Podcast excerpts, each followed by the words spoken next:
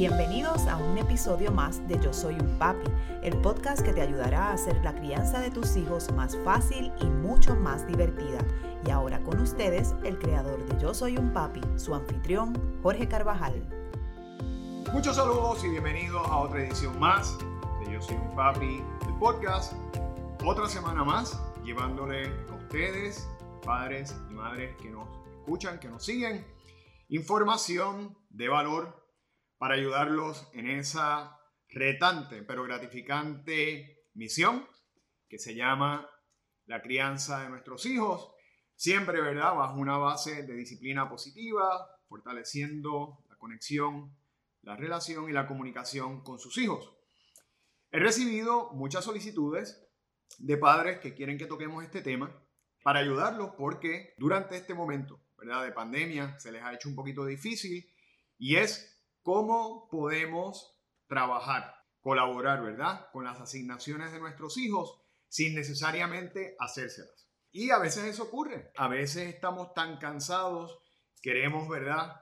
Eh, cumplir con todas las otras labores que tenemos que realizar, ¿verdad? Con las labores domésticas, con las labores de nuestro trabajo.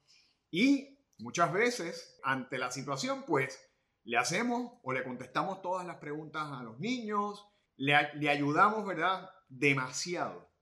Y en ese sentido, si por un lado es verdad que terminamos más rápido, porque lo que queremos es salir ya de la situación y poder pasar a lo próximo, no es menos cierto que, que lo estamos afectando, porque no le estamos permitiendo, ¿verdad?, que el sentido de las tareas o el objetivo de las tareas se cumplan.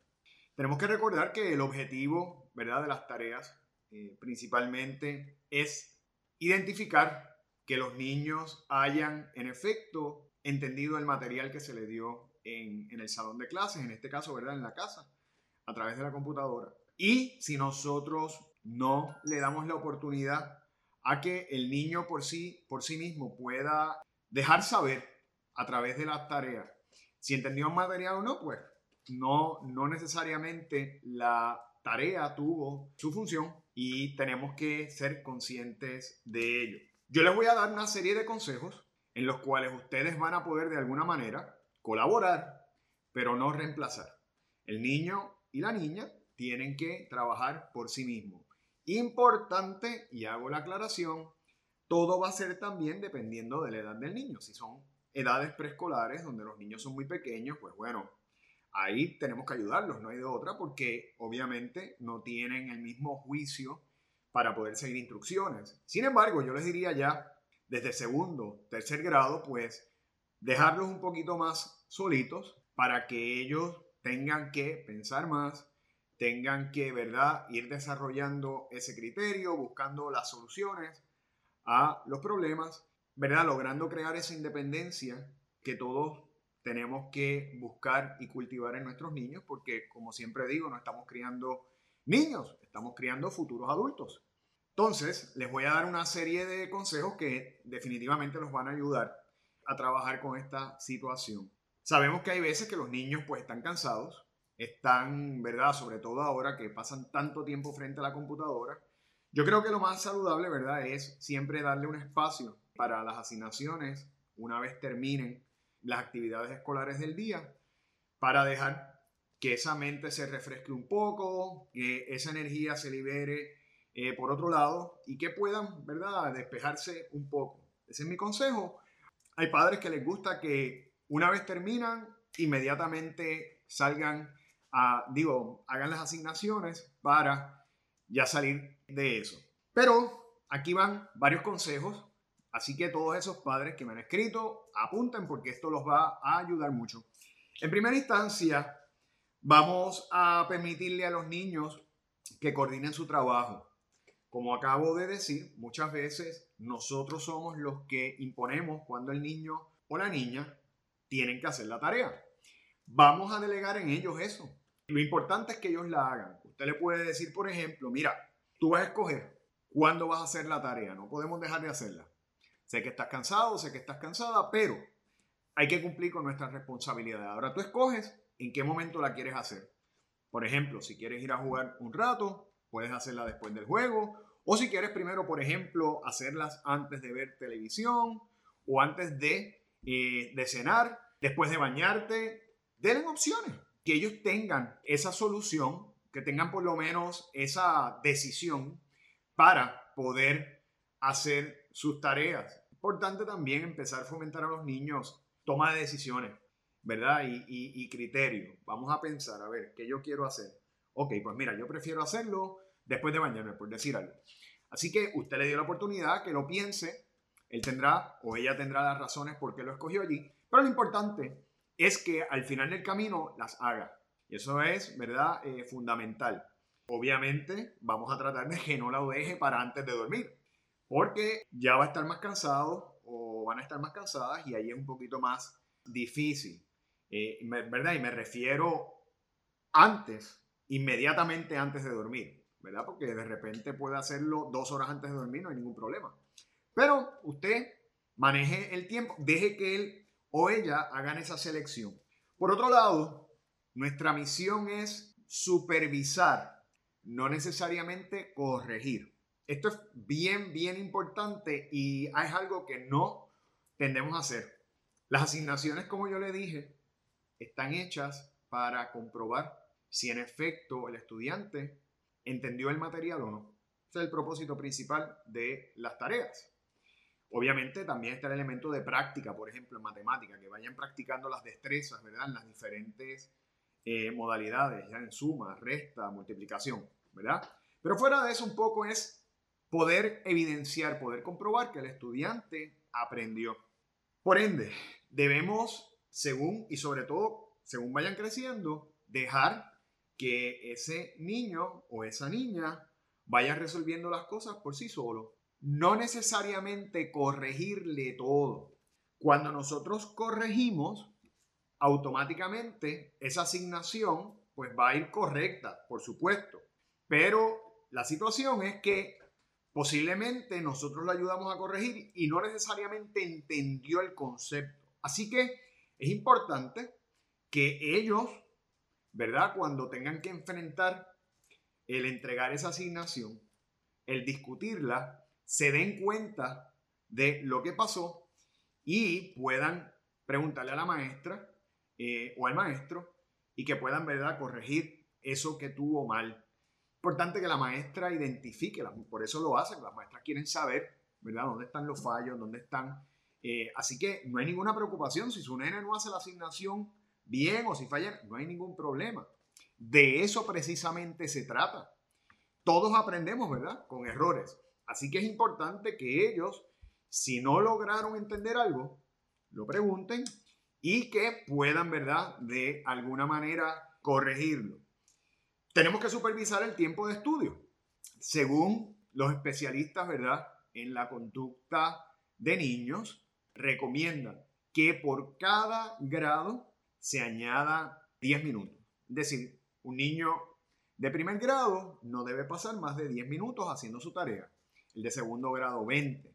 El de tercer grado media hora y así Sucesivamente, según van creciendo, obviamente se va complicando el material, pero que ese, eso, sobre todo esos primeros años, esos primeros años, que el niño o la niña puedan ejecutar sus tareas en el tiempo, en un tiempo prudente, que sea, ¿verdad? Donde de alguna manera ellos sientan que tienen que cumplir con esa responsabilidad, pero sin dejarlos sentados por tanto tiempo, por tantas horas, porque los niños a esa edad, sobre todo en esos primeros siete años de vida, no necesariamente tienen todo eh, el juicio, ¿verdad? Tenemos que recordar que esa corteza frontal todavía no, no está desarrollada para estar tanto tiempo, para aprender por tanto, por tanto rato algo en específico. Así que los niños van a querer moverse, van a querer distraerse porque es la naturaleza nuestra, la naturaleza humana en esas edades y tenemos que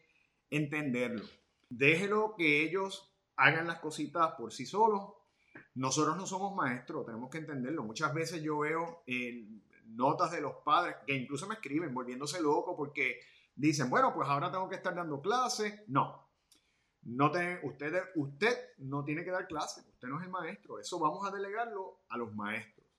Nuestra labor como padres es obviamente vigilar que nuestros niños reciban una educación buena, completa para ellos y mire, supervisar. Supervisar no es hacerle la tarea, supervisar no significa convertirnos en maestros. Vamos a dejar que los maestros hagan su labor y nosotros supervisemos que ellos hagan las cosas. Mira, hiciste las tareas, tienes exámenes esta semana, tienes, tienes que eh, organizar la agenda. Usted foméntele, ¿verdad? Poco a poco esa independencia, pero no se convierte en maestro. Eh, como decimos, zapatero su zapato. Eso es bien importante porque yo creo, ¿verdad? Y lo que yo he sentido es que hay muchos padres que quieren hacerlo lo mejor posible, y eso lo entiendo, pero asimismo se tiran de demasiadas responsabilidades, demasiado peso, y hay que delegar. Si el niño pues falla o la niña falla en algo de la asignación, eso es parte del aprendizaje. Eso es parte del aprendizaje, ¿verdad? Lo importante, lo importante es que ellos, atiendan, que ellos entiendan el material al final del camino. Comunícate con la maestra. Eso es algo que va a ayudar mucho, obviamente, si tienes la necesidad, pero es importante muchas veces, ¿verdad? Y nos pasa que estamos tan cargados de tantas cosas que entonces vemos un día que al nene o a la nena le dieron, qué sé yo, tres, cuatro asignaciones y nos quejamos. ¿Cómo es posible que la maestra esté haciendo eso? Pero ¿y por qué la maestra explica así o explica asado? Mire, es importante no indisponer al niño o a la niña con el maestro. Tenemos que recordar que el maestro está haciendo una función y sobre todo en estos momentos tan complicados, ¿verdad? Que los maestros también han tenido que aprender y adquirir destrezas tecnológicas, tenemos que ser eh, solidarios, tenemos que ser comprensivos. En el momento en que usted menosprecie, ¿verdad? Lo que ese maestro está haciendo o de alguna manera conflija lo que usted le está diciendo al niño con lo que le están diciendo en el salón, eso puede traer confusión en el niño o la niña. Pueden traer confusión, puede traer malestar. Y nosotros no queremos, ¿verdad?, que nuestros niños, que dependen tanto de sus maestros, pues de alguna manera lo vean con otros ojos. Así que vamos a, aunque usted quizás piense así y piense que el maestro no está haciendo el trabajo o piense que el maestro está haciendo X o Y, usted lo puede pensar, pero resérveselo, ¿no? No haga comentarios delante de los niños. Usted llama al maestro y usted pregúntale, hable con el maestro. Mira, yo siento que esto eh, no se explicó de la manera adecuada, o por lo menos mi nene no lo entendió bien. He hablado con otros padres que opinan igual. ¿Tú crees que tú puedas repetir esto para que los niños puedan, verdad? Todo se puede dialogar, pero usted no se vaya a encontrar el maestro. Recordemos que los maestros son nuestros mejores aliados. ¿ok? Ellos nos están ayudando a cumplir con nuestra misión de crear en nuestros hijos personas redondeadas, personas de bien, personas instruidas. Así que es bien importante eso. Permite, como dije inicialmente, ¿verdad? Esto está bien relacionado a lo que dije inicialmente, permite que tu niño o tu niña estén a cargo y responsables de su trabajo. Nosotros como padres tenemos que fomentar ese valor tan importante que se llama responsabilidad. Y yo sé que no es fácil, porque a los niños obviamente se le olvidan cosas. A veces, por ejemplo, tienen proyectos, me ha pasado, que tienen un proyecto o tienen que buscar materiales para un proyecto y te lo dicen 15 minutos antes. Es importante que en esos momentos usted aproveche y fomente la responsabilidad. Dice, mira, ahora mismo no se puede resolver, Estamos a 10 minutos de la clase. ¿Por qué tú no me dijiste eso antes? Y usted cuestiónele, porque a veces es por olvido, a veces porque tienen deseo de, jugar. Y eso es normal, a cualquiera se le puede olvidar algo, ¿verdad? Ya estoy hablando de olvido. Pero en general, deje que su niño sea responsable de sus encomiendas, de su trabajo. No le hagamos los trabajos. No estemos todo el tiempo encima de ellos, preguntándole, hiciste esto, hiciste esto otro. Porque a veces lo hacemos, yo sé que lo hacemos sin malicia, simplemente queremos que nuestros niños salgan bien, estamos de acuerdo en eso, pero a veces eso contribuye, uno, a limitar ¿verdad? el sentido de independencia y de criterio y de toma de decisiones en los niños y por otro lado, estamos quizás subestimando su capacidad y los niños tienen unas capacidades extraordinarias. Así que usted siéntese con él o con ella y le dice, mira, tú, eres, tú sabes que tú eres responsable de tu trabajo. Yo puedo de alguna manera supervisarte, colaborar, pero no puedo estar encima de ti viendo todos los días y en cada momento lo que vas a hacer ahora o vas a hacer después. Te tiene que enseñarle, ¿verdad? Que tiene que irse despegando. Sé que no es fácil, pero hay que irlo haciéndose y sobre todo según van ganando edad. Todavía en edades tempranas es totalmente entendible, pero según va ganando el niño años o la niña, déjelo que ellos enfrenten sus responsabilidades. A veces van a fallar. Parte del proceso. Los fallos están hechos para aprender, precisamente.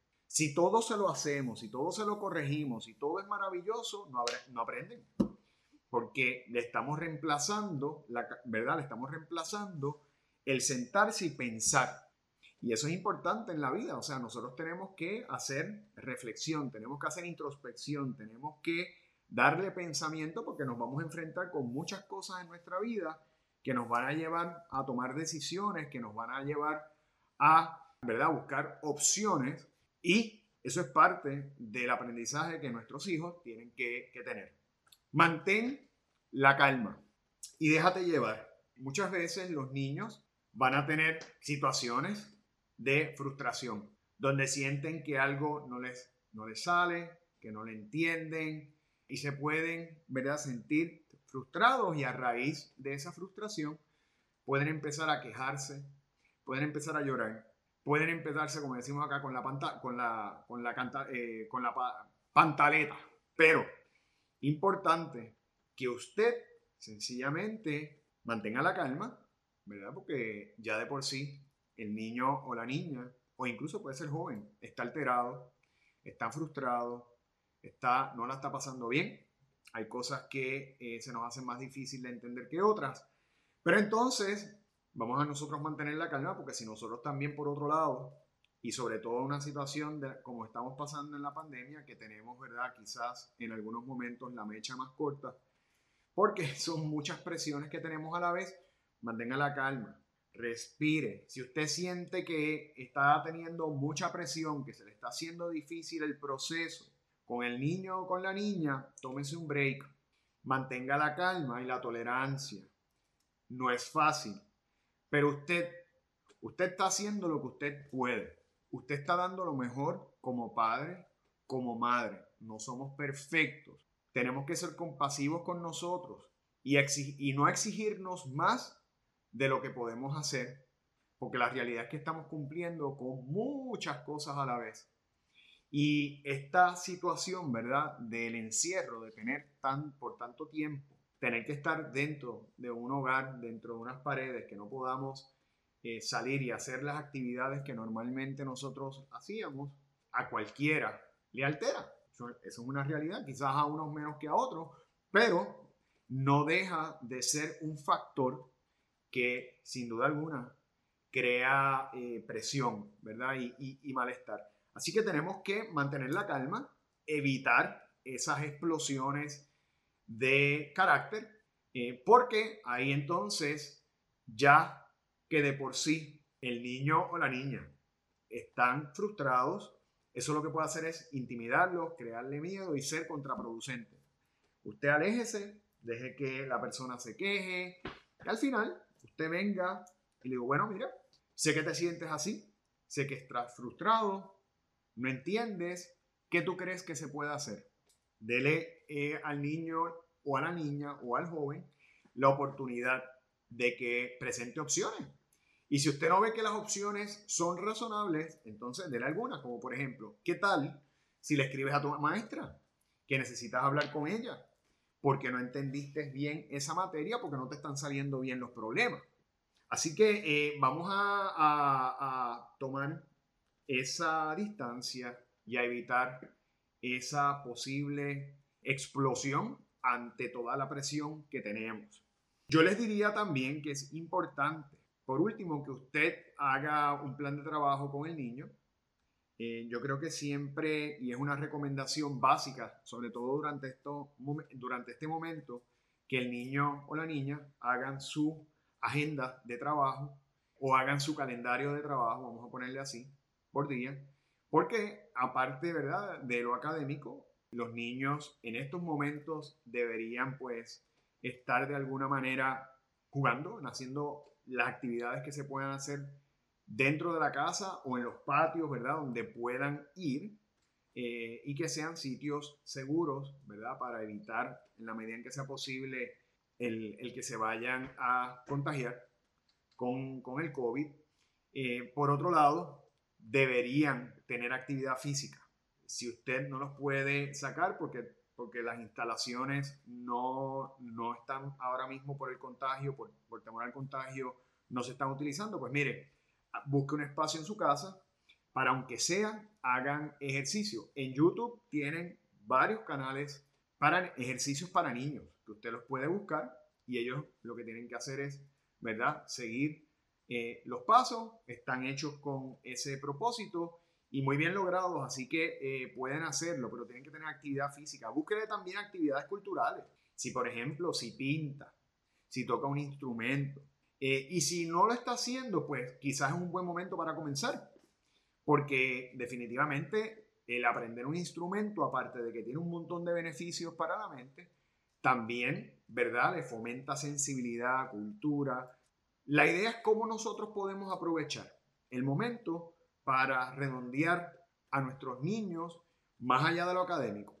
Y eso va a ser de gran beneficio para ellos y al final del camino podemos, podemos decir que, mira, es verdad, tuvimos pandemia, pero aprovechamos el tiempo al máximo, que es algo que al final del camino pues eh, nos va a hacer sentir mejor dentro de toda esta situación que hemos tenido. Cree con sus niños, con su niña, un calendario de actividades por el día, para cada día, ¿verdad? Un programa de trabajo, como usted le quiera llamar. Lo puede poner en algún área para que el niño vea, ¿verdad? O la niña por hora, más o menos lo que le toca. Obviamente siempre dejándole saber que tiene que haber cierto grado de flexibilidad, dejándole saber que esto es una guía, ¿verdad? Porque de repente a lo mejor un día él se siente cansado y no quiere hacer ejercicio, pero de repente pues puede, puede por ejemplo, hacer juegos de mesa, ¿verdad? Y quizá el juego de mesa le toca otro día, por decir algo. Pero usted con un plan de trabajo, con un calendario, tanto el niño o la niña como usted se van a sentir en más control, porque ya ellos de antemano saben qué les toca en cada, en cada espacio de tiempo durante el día. Antes de terminar, ¿verdad? Sí, siempre invito a todos esos padres y madres, si les gustó este episodio, si les fue de utilidad, suscríbase a nuestro canal de YouTube.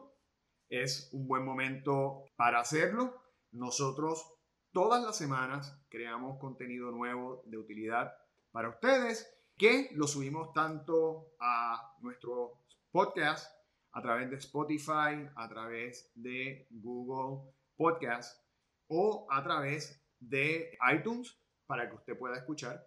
Cada martes subimos un nuevo episodio y de igual manera en vídeo lo llevamos entonces los jueves en nuestro canal de YouTube que también lo puede buscar o obviamente puede buscarlo también en nuestro portal yo soy un papi.com, donde puede inmediatamente no solamente ver este contenido, sino mucho contenido, todo el contenido que hacemos para ustedes, para ayudarlos, padres y madres.